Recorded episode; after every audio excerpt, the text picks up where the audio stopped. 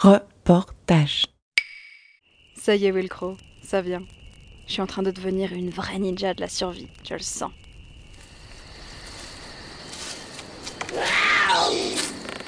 Euh. C'est quoi ça?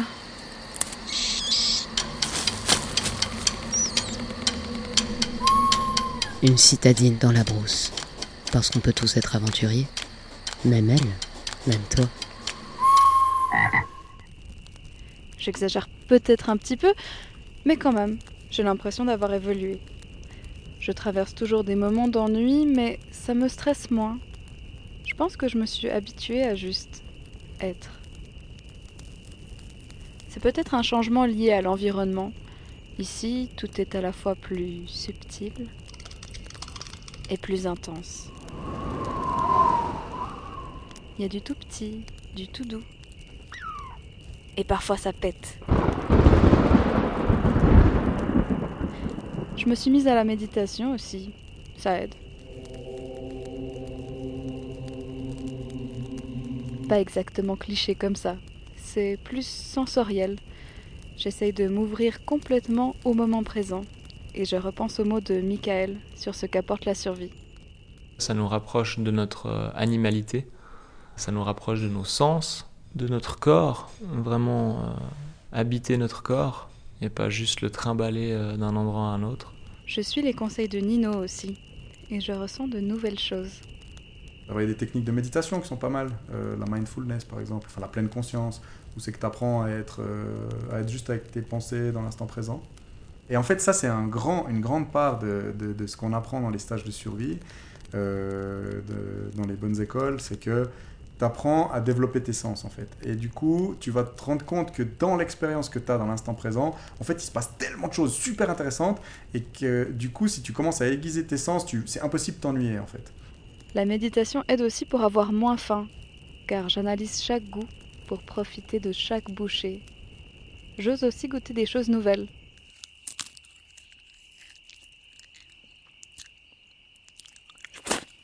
Je fais des barbes à papa avec des toiles d'araignée. Mais j'ai pas encore essayé de les manger. Le sentiment de faim est toujours là, il n'y a pas de miracle. Mais peut-être que mon goût s'est adapté un peu. Selon Nino, c'est possible avec le temps. En fait, le problème, c'est que toi, tu es habitué à manger de la nourriture civilisée depuis ta naissance. T'as quel âge en fait? 27. 28. Ok, t'as 28 ans. Donc ça veut dire qu'en fait, aujourd'hui, euh, ton système digestif, les bactéries que tu as dans ton ventre, etc., ils sont habitués à la nourriture civilisée. Donc au moment où tu vas switcher vers de la nourriture pure sauvage, si tu fais ce switch, ça va être extrêmement compliqué parce que ton système digestif, il va être euh, tout à l'envers, et puis tu risques d'avoir mal au ventre, tu- et peut-être même tu vas te faire des trous dans l'intestin si tu manges trop d'acide tannique, et les plantes sauvages ont beaucoup d'acide tannique, même les plantes sauvages comestibles. Euh, c'est juste un exemple. Donc en fait, ce qu'il faudrait, ce qui serait beaucoup plus cohérent pour toi, c'est d'y aller progressivement. C'est-à-dire tu prends une base alimentaire civilisée, idéalement des, féculents, déjà parce qu'il y a pas mal d'énergie dedans, mais aussi parce qu'en fait, c'est euh, les, les féculents, ils aident à absorber une partie des, des, toxines, en fait, et puis des antinutriments. Euh, euh, typiquement, quand il y a quelqu'un qui s'intoxique, on lui donne de la purée de patates, en fait, pour, pour absorber un petit peu le- le- le- l'excès en, certaines, certaines toxines. Puis en fait, dans la nourriture sauvage, bah, il faut t'imaginer, regarde, la tomate, tu as déjà planté une tomate, c'est misérable une tomate, ça crève tout le temps, tu tout le temps en train de la bichonner, puis même que tu fais tout, que tu l'arroses et tout, à la fin elle finit par crever, euh, voilà, ou voilà, t'es pas là une semaine, puis c'est foutu.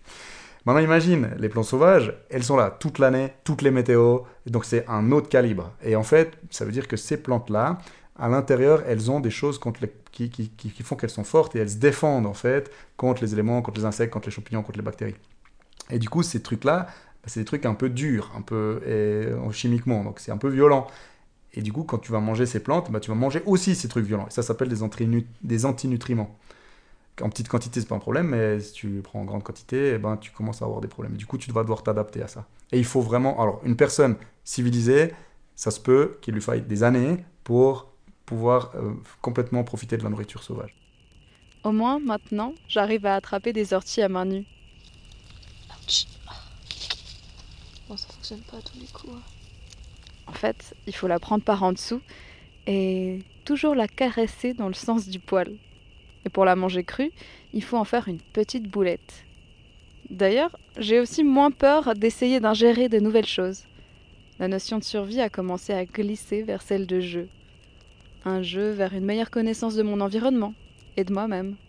Je me mets pas particulièrement de limites. Je suis pas dans le jugement. En fait, les seuls enjeux viennent de moi-même à moi-même. Donc, pourquoi se limiter?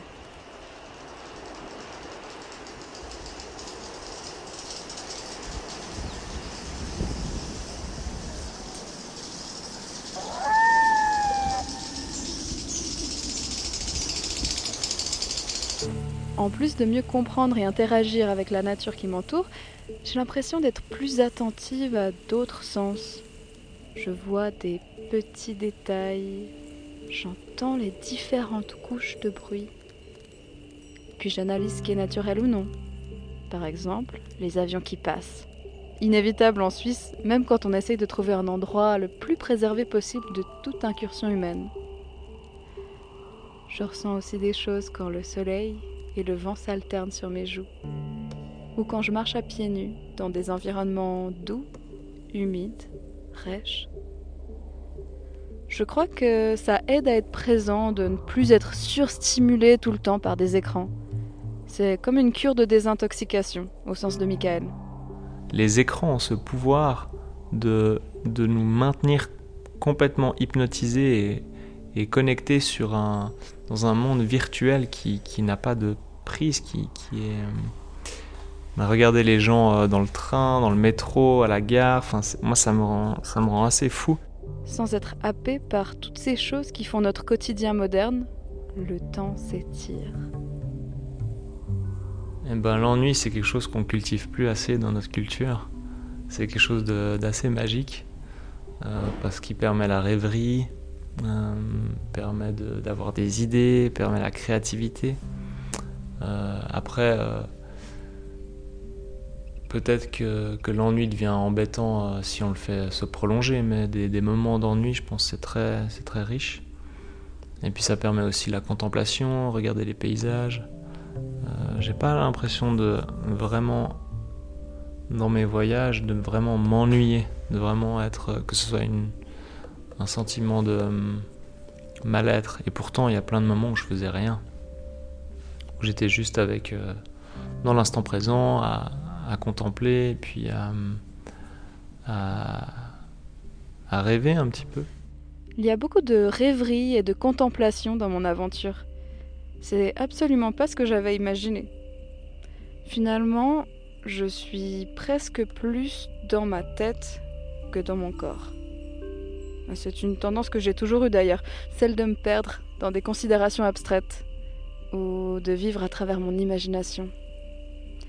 Et on peut pas dire que ce soit une propension valorisée par la société. Mais en étant seul ici, c'est assez beau de savoir créer des choses dans sa tête pour pouvoir surpasser ou sublimer l'ennui. Après, je pense que pour apprendre des choses plus concrètes et ancrées dans mon corps, je devrais peut-être repartir avec quelqu'un qui s'y connaît cette fois. Car on apprend surtout en observant, puis en reproduisant.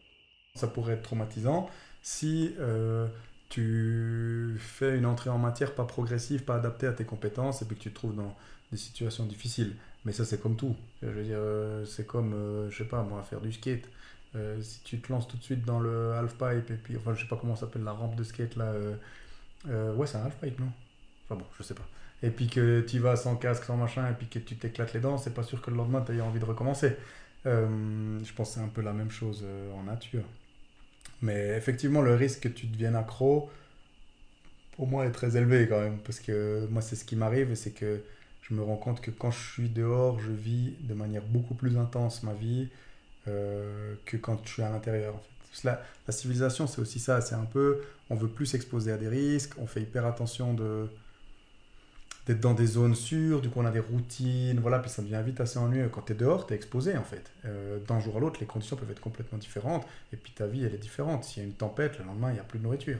Tu enfin je sais pas, ou euh, je sais pas, il y a une maladie, euh, une, sorte d'animaux disparaît dans une région. Enfin voilà, c'est vraiment du jour au lendemain, ta vie elle peut. Il neige, genre là tu es tranquille, puis après il neige en mètre. Puis ta vie c'est complètement différent. Donc un jour tu es le pape, et puis un jour tu es le clochard.